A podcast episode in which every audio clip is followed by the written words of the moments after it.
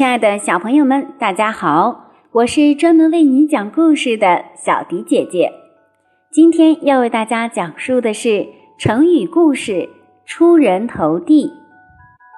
苏轼是宋朝的大文学家，他小时候有一次读范滂传，看到忠心耿耿的范滂积极与奸臣作斗争，最后死在狱中，心里很感慨。就对母亲说：“如果我要做范滂，您会同意吗？”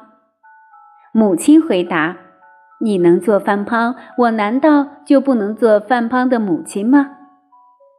到二十岁的时候，苏轼已经读了很多书，还写得一手好文章。